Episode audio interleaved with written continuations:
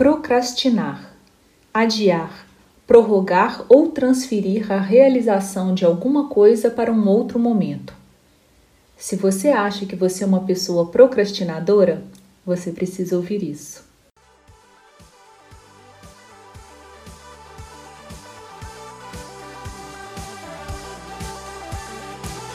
Olá, eu sou Luciana Pego, sua host no Impulse o podcast criado para balançar as suas certezas, expandir a sua zona de conforto e inflamar você na direção dos seus sonhos mais ousados.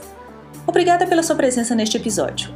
Muitas novidades incríveis estão a caminho e será uma honra poder contar com a sua companhia por aqui. Se você é usuário Apple, vá ao iTunes, assine o podcast e deixe seu comentário. Além do iTunes, o Impulse também está disponível no Deezer, no Spotify e no Stitcher. Sejam todos muito bem-vindos, muito bem-vindas a mais um episódio do Impulso Podcast, esse espaço de reflexão, espaço de provocação, de inspiração, criado com o objetivo de impulsionar você na direção da realização dos seus objetivos e dos sonhos que você tem para sua vida. Nenhum de nós veio nessa vida para fazer peso sobre a terra. Todos nós temos missões a cumprir, temos que crescer, que evoluir e deixar um legado. E eu não desejo que você se acomode em uma vida sem cor, em um constante estado blasé, indiferente a tudo, sem ambição, sem paixão. Eu desejo que você viva uma vida cheia de experiências memoráveis, que encham de alegria o seu peito e os seus dias de propósito.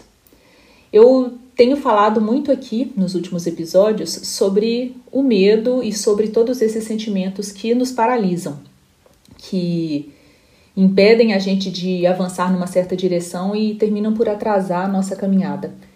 E eu falo isso de um lugar muito pessoal, porque é, eu, eu escolhi pesquisar e trabalhar com esses temas para superar as minhas próprias dificuldades. Então eu sei muito bem do que, que eu estou falando. O medo, ele vai estar sempre ali. É o que eu sempre escuto dos meus mentores e é o que eu sempre repito para você.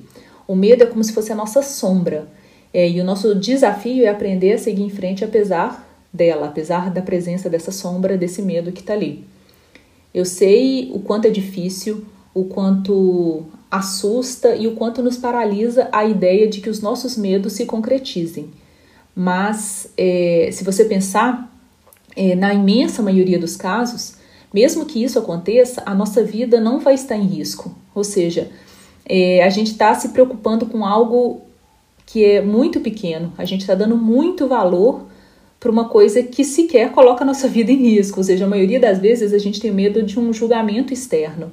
E por conta dele, por, pelo medo desse julgamento externo, medo de perder o afeto e a admiração das pessoas, a gente deixa de fazer as coisas que a gente precisa fazer ou que a gente quer fazer.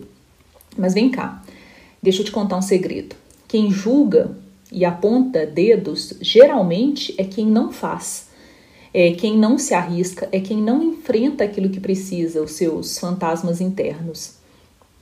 Tem uma frase é, que o presidente estadunidense Theodore Roosevelt disse num discurso na Universidade da Sorbonne, em Paris, que a Brené Brown, que é pesquisadora, professora, ela é uma autora bem famosa também, ela trouxe essa frase em um dos seus livros e ela menciona essa frase num documentário The Call to Courage to, é, da Netflix, The Call to Courage, que está na Netflix, eu não sei o nome dele em português. É, a frase é a seguinte: é, Não é o crítico que importa, nem aquele que aponta onde foi que o homem tropeçou ou como o autor das façanhas poderia ter feito melhor. O crédito pertence ao homem que está por inteiro na arena da vida, cujo rosto está manchado de poeira, suor e sangue, que luta bravamente, que erra, que decepciona, porque não há esforço sem erros e decepções, mas que, na verdade, se empenha em seus feitos, que conhece o entusiasmo, as grandes paixões, que se entrega a uma causa digna, que, na melhor das hipóteses, conhece no final o triunfo da grande conquista e que, na pior, se fracassar, ao menos fracassa ousando grandemente. Um excelente ponto que ele traz, né? Quem não está ali na arena da vida na arena de lutar pelas coisas que deseja, sujando a cara de poeira, de suor, de sangue, essa pessoa ela desconhece as dificuldades, então é muito fácil criticar. É essa pessoa que critica. Porque quem sabe o tamanho da luta, essa pessoa não aponta dedos para ninguém. Porque ela sabe que todo sucesso é feito de tentativa e erro, tentativa e erro, cair e levantar. Desde que você tenha um propósito nobre, uma vontade genuína de fazer alguma coisa bonita para sua vida ou para a vida de outras pessoas, desde que você dê o seu melhor, não existe fracasso, nem nada para você se envergonhar, caso né, aquilo que você está tentando não dê certo. Só vão te julgar aqueles que nunca pisaram nessa arena, que nunca se arriscaram nas áreas onde eles têm medo, porque cada pessoa tem medo de enfrentar um fantasma numa área diferente, nem todo mundo tem os mesmos medos. E você deve estar se perguntando por que, que eu resolvi voltar a falar de medo aqui nesse episódio, se o tema dele é procrastinação, certo? Então deixa eu te perguntar, por que você procrastina? Ou melhor, onde você procrastina? Em que áreas da sua vida? Eu começo. Eu procrastino na hora de trabalhar na minha empresa. É, no nos bastidores dela, na hora de fazer as coisas que eu preciso fazer para que eu tenha um negócio próspero e de grande impacto humano e social.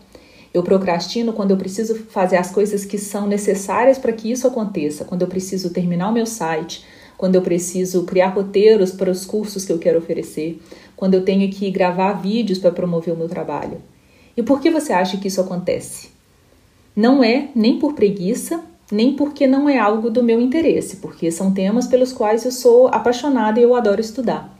E também não é por falta de competência tampouco, porque eu nunca parei de estudar, eu estou constantemente aprendendo coisas novas em cursos, em livros, em workshops, em conversas com outros profissionais da área. Eu trabalho com, com clientes grandes, eu tenho validação externa suficiente para saber da qualidade do meu trabalho. Então, por que, que eu procrastino? A procrastinação ela tem várias causas, mas na minha humilde opinião, todas elas elas são subtópicos de uma só raiz, a falta de fé em si mesmo.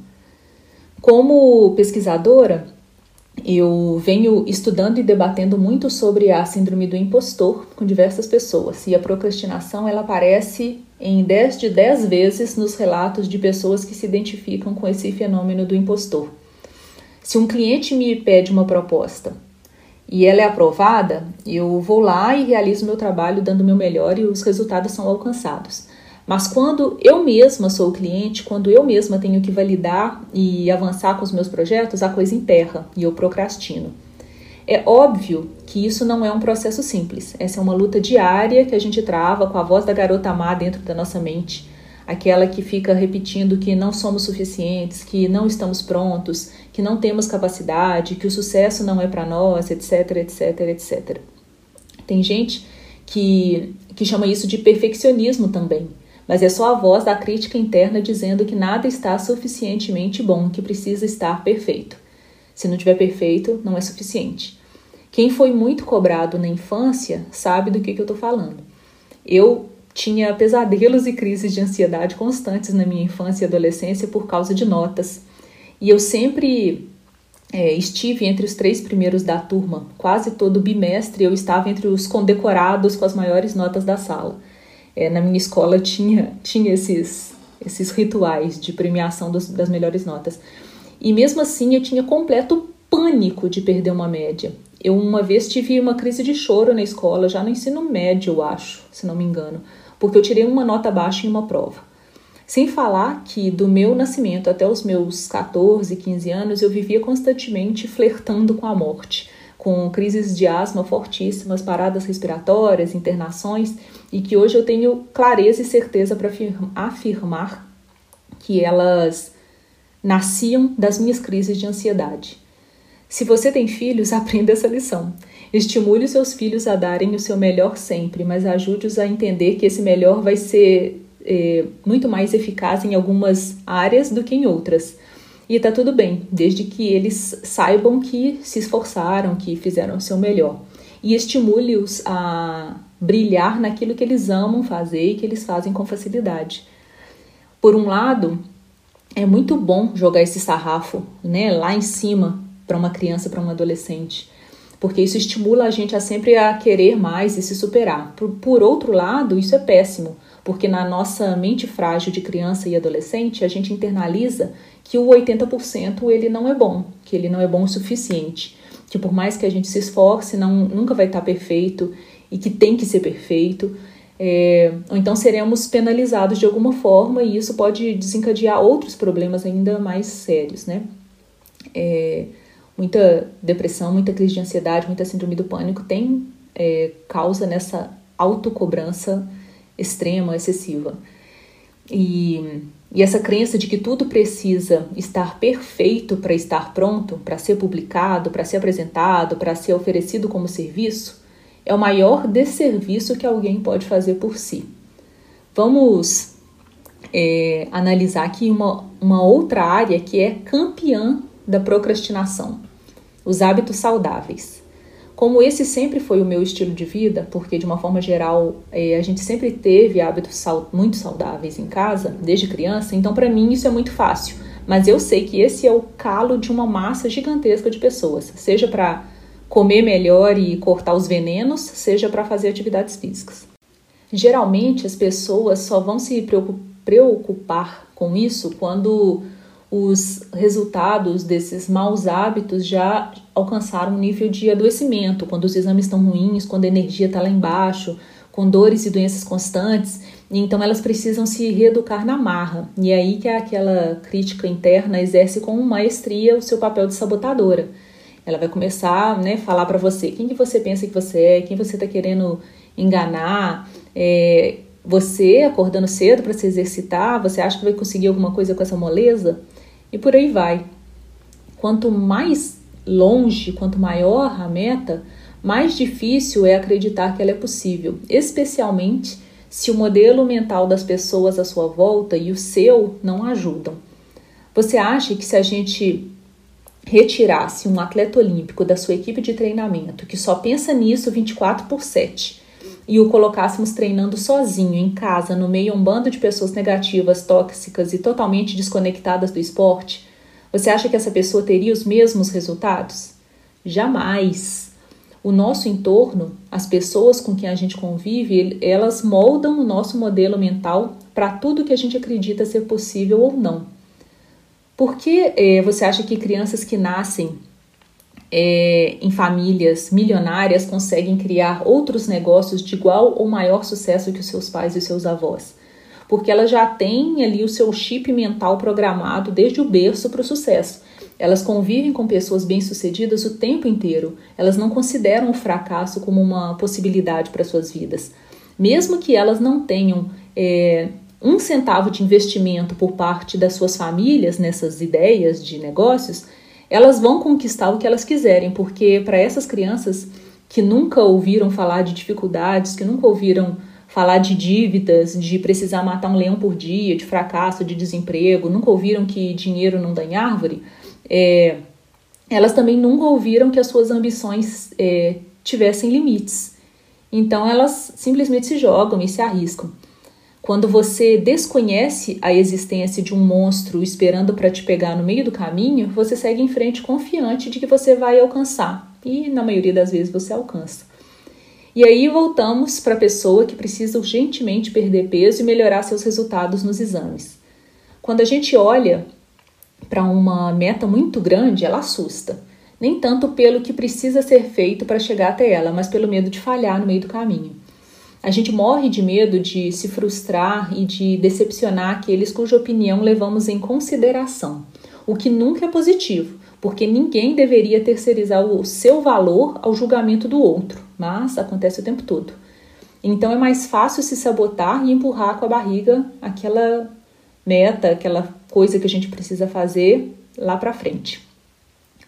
A variável medo do fracasso ela é tão aterrorizante que ela exerce em nós uma força dez vezes maior que a expectativa do sucesso. Ou seja, o cérebro da maior parte de nós é programado para acreditar que é melhor ficar onde a gente está, porque é seguro, do que se arriscar correndo o risco de perder.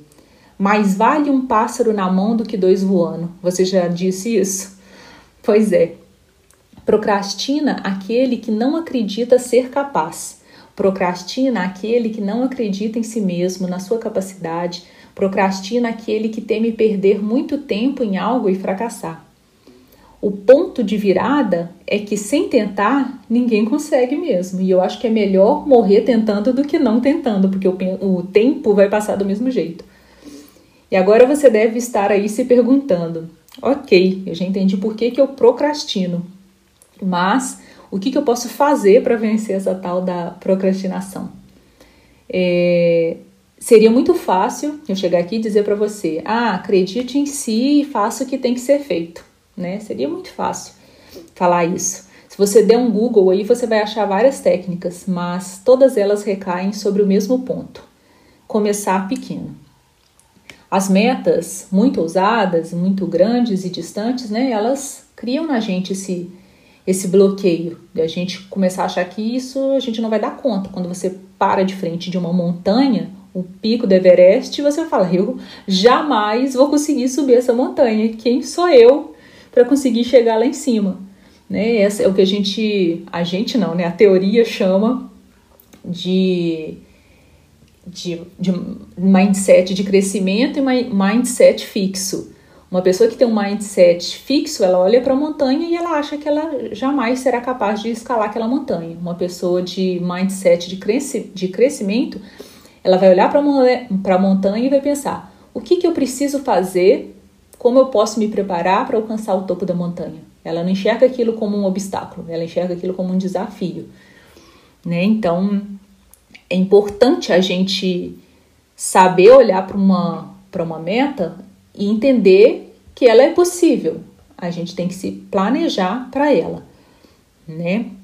Então, se a sua meta, por exemplo, é passar num concurso, é, perder 20 quilos, ou então empreender, é, anota aí, pega papel e caneta, que eu vou te falar os três passos para você começar agora a buscar os resultados que você deseja. Seja eles qual forem os resultados que te assustam, as coisas que você mais procrastina. É, primeiro ponto, crie um plano bem prático e bem detalhado. Imagine que a sua, sua meta é a montanha lá, o pico do Everest, e pontue tudo que você precisa fazer para poder chegar lá, lá em cima. É, o que, que, precisa ser feito, quais são os, os objetivos intermediários que devem ser alcançados, como você deve se preparar fisicamente, mentalmente, psicologicamente, emocionalmente para aquilo. É, trace né, um plano bem detalhado do que, que precisa ser feito para alcançar sua meta. Se você está treinando, é, se você está buscando um concurso grande, um concurso federal, Pense em concursos menores que você pode fazer, que você tem que estudar a mesma matéria, que tem matérias em comum, que você pode se, né, se, se preparando para aquilo. Você vai estudando, vai melhorando as suas notas até chegar é, onde você precisa. Ou se sua meta, por exemplo, é perder peso, é, pense em coisas é, que você. Quais, quais que são as etapas que você precisa perder. Você não chega hoje e fala, eu quero perder 20 quilos, amanhã acorda, acorda com 20 quilos a menos, né? é um quilo a, um quilo hum, a menos por dia são, é uma meta quebrada em objetivos intermediários. Ou medida, centímetros também, que é uma medida muito mais eficaz para avaliar a perda de peso, são centímetros que você vai perdendo nas suas medidas. Então, tenha essa clareza, crie esse plano prático e bem detalhado e marque quais são os objetivos intermediários que você tem que alcançar.